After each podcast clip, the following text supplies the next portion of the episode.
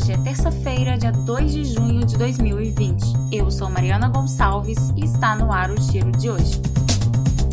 Brasil. A votação de um projeto de lei que prevê ações de redes sociais contra as fake news acontece hoje no Senado. O projeto de lei do senador Alessandro Vieira institui a Lei Brasileira de Liberdade, Responsabilidade e Transparência, além de prever medidas que vão ser adotadas por empresas com mais de 2 milhões de usuários. Outros detalhes com a repórter Tayane Oliveira. 90% dos brasileiros apoiam o projeto de lei de regulamentação das redes sociais para combater as notícias falsas, de acordo com uma pesquisa feita pelo IBOP.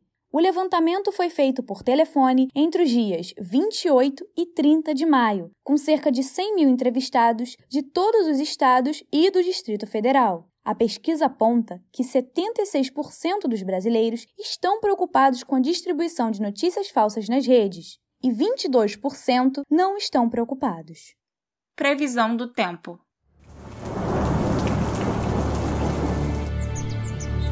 De acordo com o Instituto Nacional de Meteorologia, a previsão do tempo para amanhã é de céu encoberto durante o dia e com possibilidade de chuva fraca à noite a temperatura mínima é de 20 graus e a máxima de 25. Rio.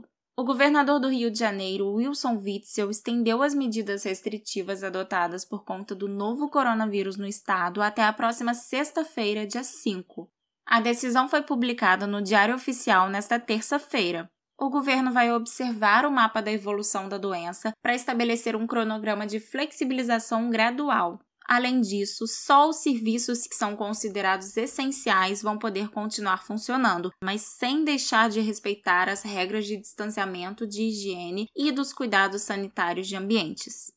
Você acabou de ouvir o giro desta terça-feira. Não deixe de seguir a gente nas redes sociais que estão na descrição e de se inscrever no SoundCloud, no Spotify e no YouTube. Redatores: Ingrid Marins, Pedro Costa, Mariana Gonçalves e Tayane Oliveira. Locutora: Mariana Gonçalves. Repórter: Tayane Oliveira. Editor-chefe: Guilherme Costa. Professora responsável: Mônica Nunes. Coordenador do curso: Luiz Carlos Bittencourt. Apoio ao Rise Digital e Cantina B. Rádio Uva, Informações Sem Fronteiras.